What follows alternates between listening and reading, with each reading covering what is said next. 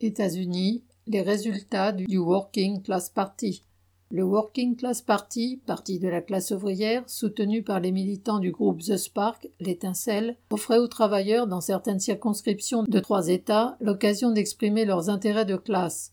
Les pourcentages, encore approximatifs en attente du dépouillement complet, étaient les suivants. Dans l'Illinois, Ed Hersey, candidat à un siège de représentant au niveau fédéral, était crédité de 3,4% des voix. Dans le Maryland, David Harding, candidat au poste de gouverneur, aurait obtenu 0,9% des voix. Enfin, dans le Michigan, les sept candidats à des sièges de représentants au niveau fédéral auraient regroupé entre 1,1 et 3,5% des voix. Les résultats n'étant pas encore connus pour trois autres candidats au Sénat de l'État du Michigan, ni pour une candidate à la commission scolaire de l'État, LD.